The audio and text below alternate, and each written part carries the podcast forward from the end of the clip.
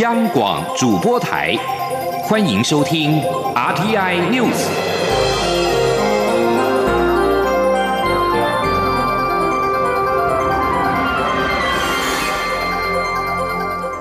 听众朋友您好，欢迎收听这节央广主播台提供给您的 RTI News，我是张顺祥。立法院长苏家全七号召集朝野党团协商，研商二零一九年度的中央政府总预算案的相关事宜，达成了共识。通案删减大概新台币两百四十亿元。朝野针对前建国造预算等案交锋，会议直到今天八号凌晨一点才结束。没有共识的提案，九号院会来处理。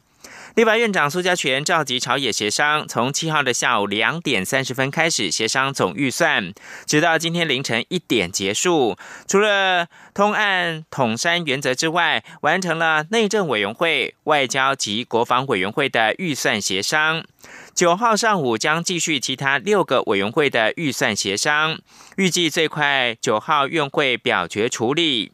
内政委员会的部分包含了行政院、内政部以及所属的大陆委员会、不当党产委员会、中央选举委员会、原住民族委员会、客家委员会、海洋委员会等单位。党产会的业务费预算编列新台币一千八百六十一万多元，国民党团提案冻结百分之五十，协商之后没有共识，保留到立法院会当中表决处理。因为去年底发生了越南团一百五十二人脱逃事件，移民署的预算经过朝野协商之后，达成了初步共识，将冻结新台币一千万元，减列五十九万两千元。而在外交部的预算方面，对于新南向政策等相关的经费，在野党立委多所质疑。立法院外交及国防委员会的赵伟，民进党立委邱志伟认为，外交工作辛苦，希望朝野协商能够尊重委员会初审的决议，气氛一度的紧张。而在国防部的预算当中，民进党的立委刘世芳提案，陆军官校的校歌仍然是由党旗飞舞等党国不分，开民主倒车的词句。因此，针对陆军司令部教育训练业务费当中的业务费，原本是编列八千三百三十多万元，提案冻结三百三十三万元。但是，国民党立委李彦秀、马文君以及亲民党立委陈怡杰有意见。将提案保留，送交院会处理。有关前建国造第二阶段原型舰铸舰等相关的预算，因为朝野没有共识，会议主席苏家全才是是保留送到院会来处理。持续把新闻焦点关注的是，民进党主席当选人卓荣泰在昨天晚间接受媒体的专访，对于总统蔡英文近期声量大涨，他说不是习近平帮他忙，是总统帮了台湾的忙，总统把台湾的力量增大了，这样才对。民进党主席的补选结果六号出炉，行政院的前秘书长卓荣泰赢得胜利之后，在七号晚间接受一电视主持人陈雅玲的专访，主持人追问民进党现在是执政党，是否现任者优先，让蔡总统争取连任。卓荣泰表示，党章里面没有规定现任者优先，只要是党员缴了党费、有足够的党龄、符合法律的条件，都可以参加初选，没有所谓现任优先的问题。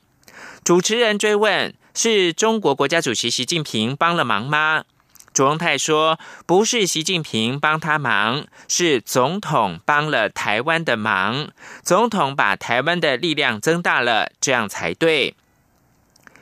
对于台北市立委补选一战，卓荣泰表示：“非赢不可。”卓荣泰指出，分析这次台北市长选举，柯文哲应该也知道有一半的票是民进党支持者所投，但他也认为，未来要习惯面对这种三强鼎立的选举，没办法一直要求或一直去塑造那种一对一的情况。在这种情况之下，民进党要从中间取胜，就要更多的力量跟智慧。卓荣泰透露，他跟总统蔡英文通电话的时候，有谈到行政院长赖清德如果离开的问题。至于传闻未来阁魁跟副阁魁将是苏贞昌、陈其迈，他觉得这个组合蛮强的。另外，卓荣泰七号还跨出了同温层，在馆长陈之汉的直播节目当中，对馆长提出的各项政策质疑，用浅显易懂的说明，一一的回应。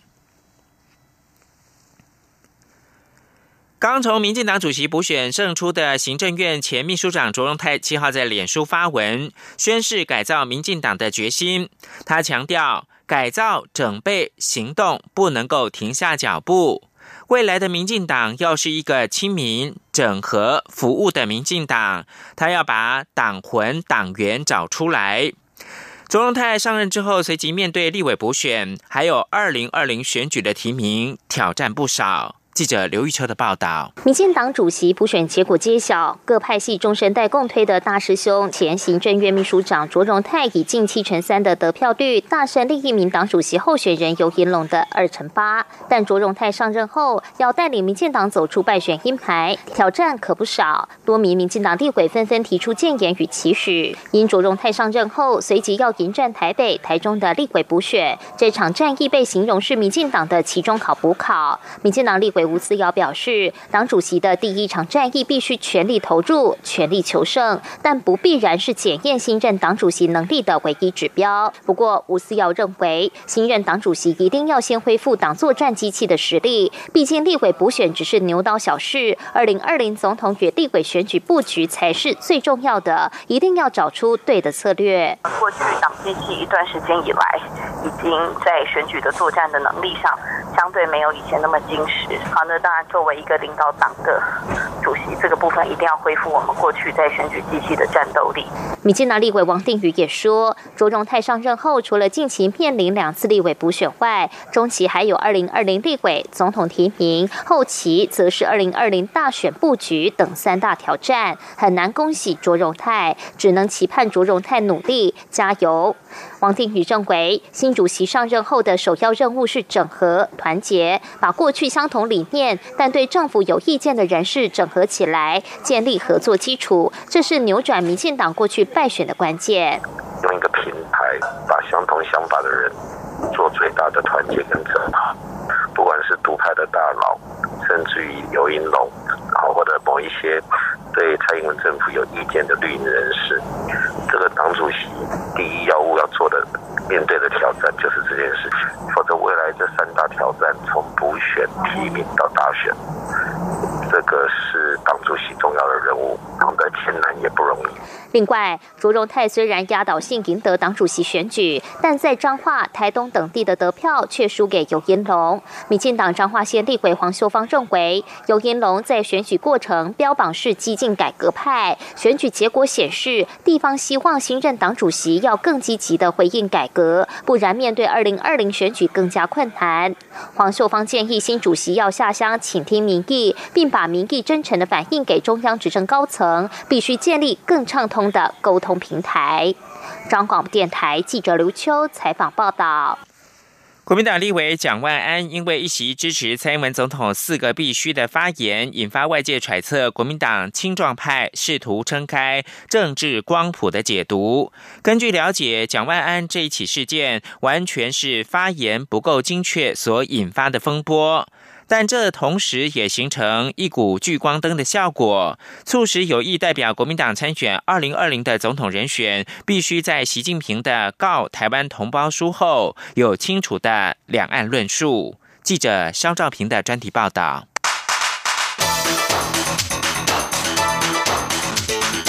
专题报道。国民党立委蒋万安因为在政论节目上认同蔡英文的四个必须，引发政坛热议。消息经网络推播，复评接二连三，蒋万安只好面对媒体，好好再说一次。蒋万安说：“第一，我反对一国两制，台湾不是香港，台湾大多数的民众也无法接受一国两制。第二，无论谁当总统，都必须依照中华民国宪法。”捍卫中华民国的主权和存在。第三，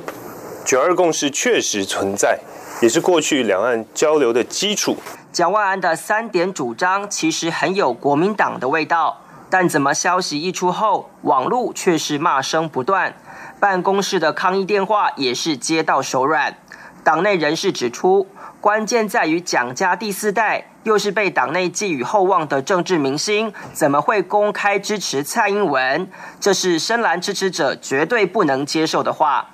原来是支持者把认同蔡英文连结成支持台独，因此蒋万安七号在面对记者追问是否还认同支持蔡英文的四个必须时，态度就显得相当谨慎。他说：“无论谁当总统啊，我想这四个坚持哦，台湾民众都会支持。”其实，蒋万安从政以来，两岸主张就是九二共识，一中各表。看到这几天话题烧成这样，办公室坦言始料未及。蒋万安一席话之所以受到关注，除了不受深蓝支持者认可外，其发言时间点上刚好也在无意中扮演了对照功能。在中国国家主席习近平把“九二共识”定义为一个中国、一国两制后，吴敦义所领导的国民党只是重申“一中各表”的基调，但慢了一天才回应的节奏，已经让外界留下不知应变的印象。就算吴敦义重申旧有立场，只是习近平不来各表这一套。清清楚楚定义“九二共识”就是海峡两岸同属一个中国，这无疑是压缩国民党对各表的论述空间。刚好蒋万安又支持因为强势回应习近平而声势看涨的蔡英文总统，所以蒋万安的发言更是多了几分政治联想。许多青壮派蓝营人士对蔡英文总统的四个必须认为并没有错。甚至认为四个必须的内容跟国民党的主张没有不同，还说只是作文比赛般的换句话说。据了解，蒋万安就是在这样的思考下才会有相关发言。内部更强调绝对没有什么政治布局。另一个党内青壮派代表党籍立委江启臣则帮忙解释，他说。蒋万安的态度还是支持“九二共识”一中各表，只是国民党要强调的是“九二共识”并不是一国两制。他说：“啊，其实蔡总统在回应当中，某种程度上把这个‘九二共识’跟‘一国两制’啊扣在一起，我觉得这样子的呃说法非常容易误导民众，对于两岸的互动，还有两岸未来的发展。”我觉得也不是一个好的一种说法啊。那蔡总统可以跟对岸谈不同的共识，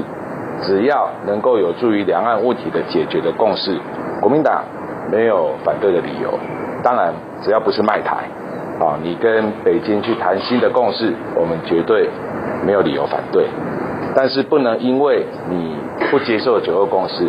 然后你就将九二共识呢跟这个一国两制扣在一起。江启臣精准的点出这一波两岸议题的攻防焦点，许多国民党立委也深知这项道理。据了解，他们认为九二共识就是一个模糊平台，习近平当然会在平台上讲中共的主张，但蔡总统要借一国两制推翻九二共识这个模糊平台，才是国民党该攻防的焦点。尽管知道要断开“九二共识”跟“一国两制”的关联，但国民党并没有一致性的论述基调，使个别立委发言都是依循前总统马英九时代的论述逻辑，讲到最后还都是回到质疑执政党没有可行的两岸主张，并只问执政党下一步然后呢？国民党立委李彦秀说。这个必须本来就是九二共识里面非常重要的精神，中华民国的存在本来就是一个事实，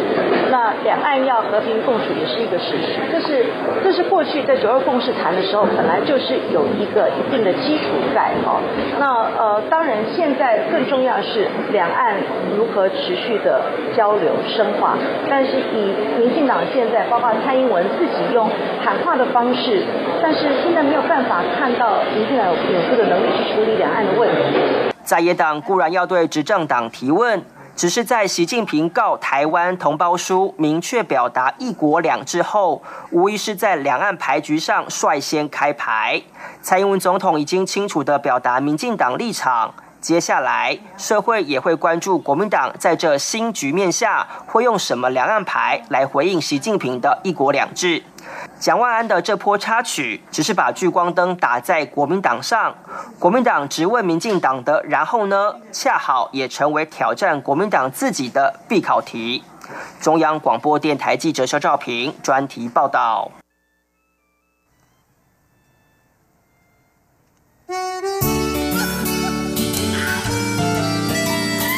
阳光穿透了世界之窗，是阳光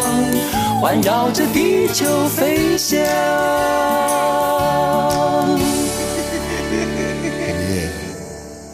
在台湾警方逮捕巴斯夫集团在台子公司的六名现任跟离职主管，他们被控收贿，将技术转移给中国江阴江化微电子股份有限公司。这据信是中国窃取智慧财产权更为精心策划的案例之一。彭博在七号报道，台湾刑事局的官员吕松浩在记者会上表示，中国江阴江化微电子材料股份有限公司同意支付上述六名嫌犯人民币四千万。万元交换他们协助江化为在中国江苏省设立新厂。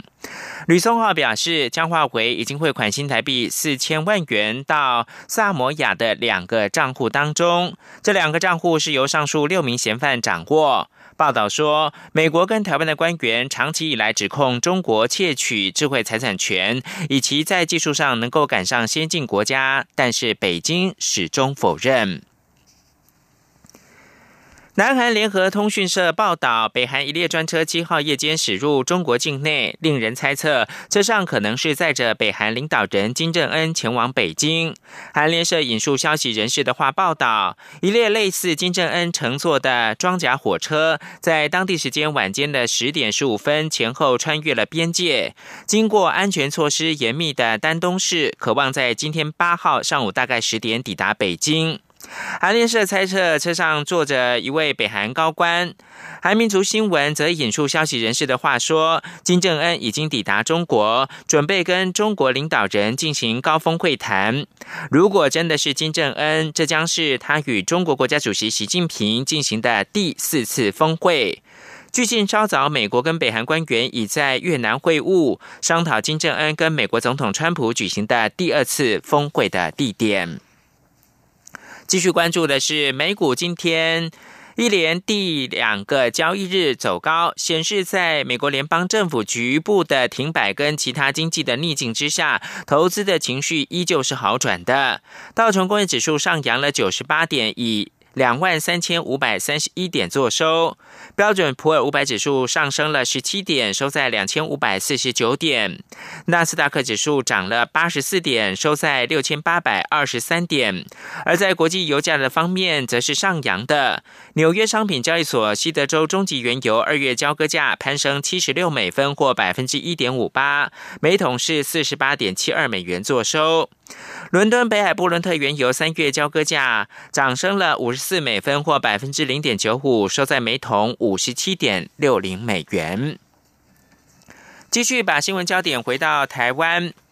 中国大陆非洲猪瘟管控不力，许多养猪业者忧心忡忡，再三的呼吁政府立即全面的禁止厨余养猪，严防台湾沦为疫区。虽然目前农委会还没有松口。不过，环保署已经备妥了应应的方案，将广设六座生殖能源厂来处理这些没有办法消化的养猪厨余。只是在此之前，包括了大型的餐厅、旅馆以及大卖场，还要自行负担厨余的处理费用。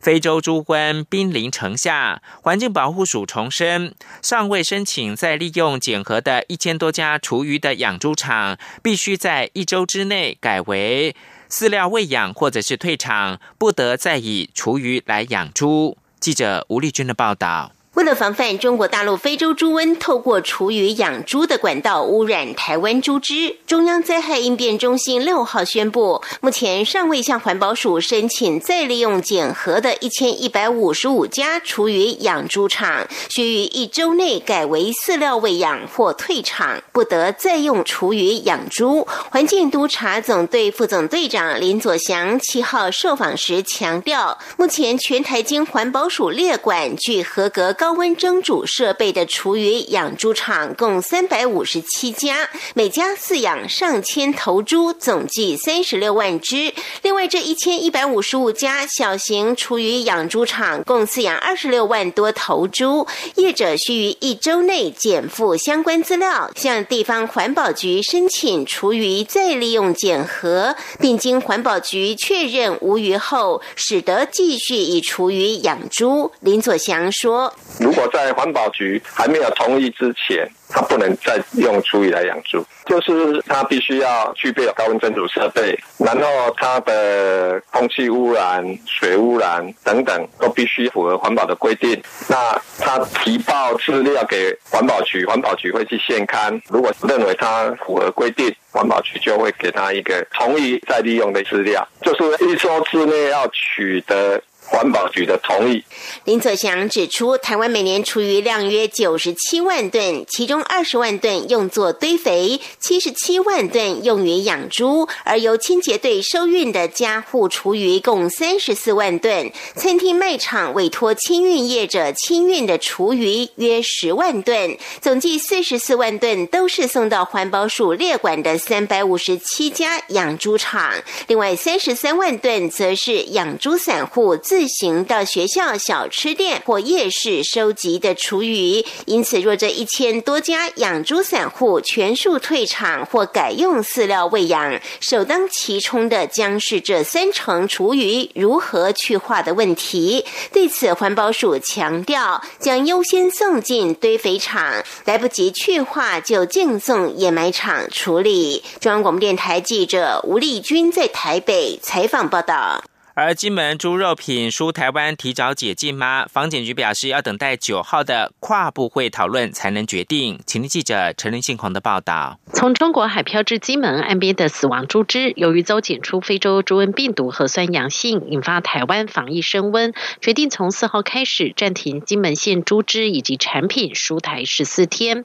受此禁令影响，也让金门不少业者贩售的伴手礼，像是贡糖、猪肉干、烧饼等买气都。受到影响，且由于农历年节就要到来，业者也向金门县政府反映，目前金门的养猪场经过抽检后都没有受到感染，希望禁令能提早解除。房检局局长冯海东七号下午受访表示，确实早上有针对此议题开会讨论，但最后结论是希望提到九号的非洲猪瘟中央灾害应变中心会议，经过跨部会讨论后再做决定。冯海东说。今天理论上是不会了，哎，但是因为就是刚刚讲的，要提到跨部会的会议去再做再做讨论的话，那就变成今天不会做决定了。呃，后天后天九号。由于中国非洲猪瘟疫情失控，各界也担忧台湾也沦陷会不会真的成为迟早的事。农委会八号也将举行专家会议，邀请专家学者集思广益，精进各项防检疫的相关工作。另外，有关厨余喂食猪只的部分，房检局也表示，这周会努力的做相关检核。除了制造厨余端的业者要申报确实，另外使用端的养猪场也必须符合相关规定，需经过高温蒸煮后才可以喂食猪只。至于其他厨余养猪业者，像是没有申报或是没有依照规定经过蒸煮，会在这周内辅导全面改用饲料或是退场。中央广播电台记者陈林信宏报道。继福卫五号在二零一七年八月顺利的发射升空之后，台美合作的卫星计划福卫七号也将在今年升空。国家实验研究院国家太空中心七号表示，尽管目前台湾提前作业，但发射时间点还没有出炉。主要是美国发射火箭的公司要跟美国的空军敲定发射的时程，再来通知台湾。预估是农历年后才能够启动运送作业。请听记者杨文军的采访报道。台美二零一零年签署技术合作协定，由科技部所属财团法人国家实验研究院、国家太空中心与美国国家海洋及大气总署共同执行福尔摩沙卫星七号计划，将取代福卫三号于低倾角部署六枚任务卫星，以密集提供中低纬度的气象观测资料。福七也将搭乘 SpaceX 公司最新型的猎鹰重型运载火箭至太空。国家太空中心副主任于宪正表示，目前我方正在统整相关资料，筹备将福卫七号送到美国，但都只是提前作业，目前发射时程都尚未出炉。一月底，美方相关单位将来台开会讨论，会进一步确认发射时间。他说：“就是 SpaceX 公司的合约是跟美国空军的，所以要他们跟美国空军。”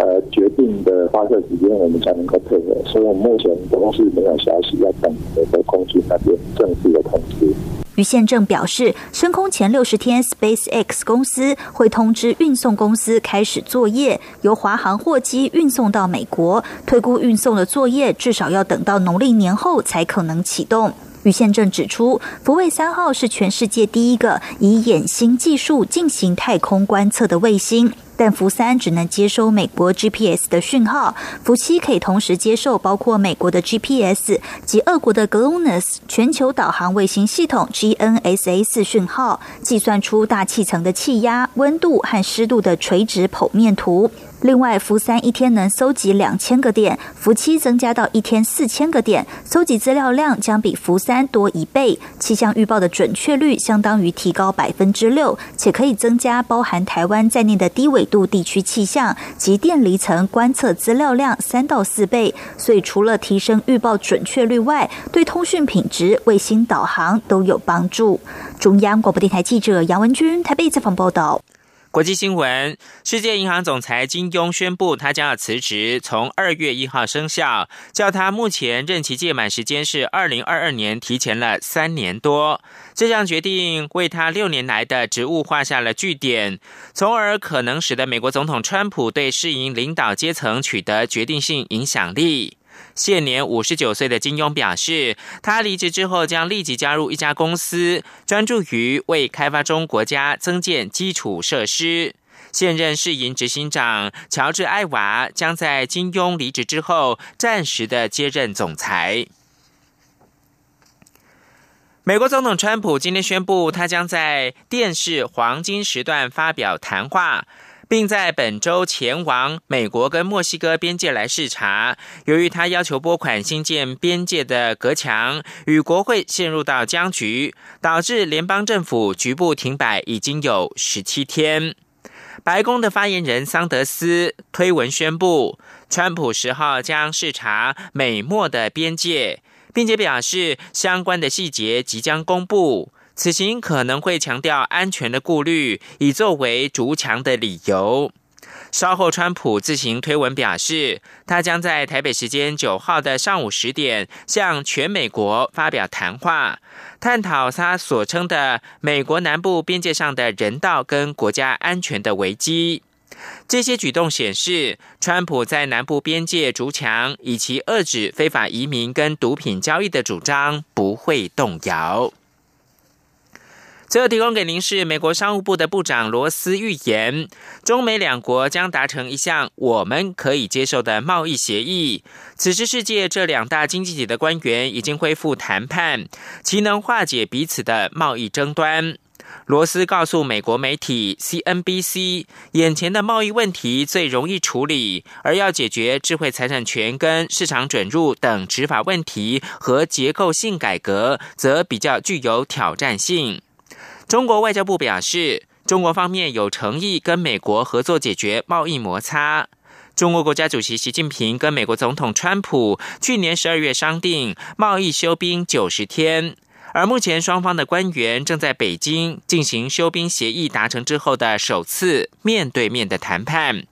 川普在六号还表示，美中贸易谈判进行的十分顺利。中国因为经济疲软而由于美方达成协议的理由。以上新闻由张顺祥编辑播报。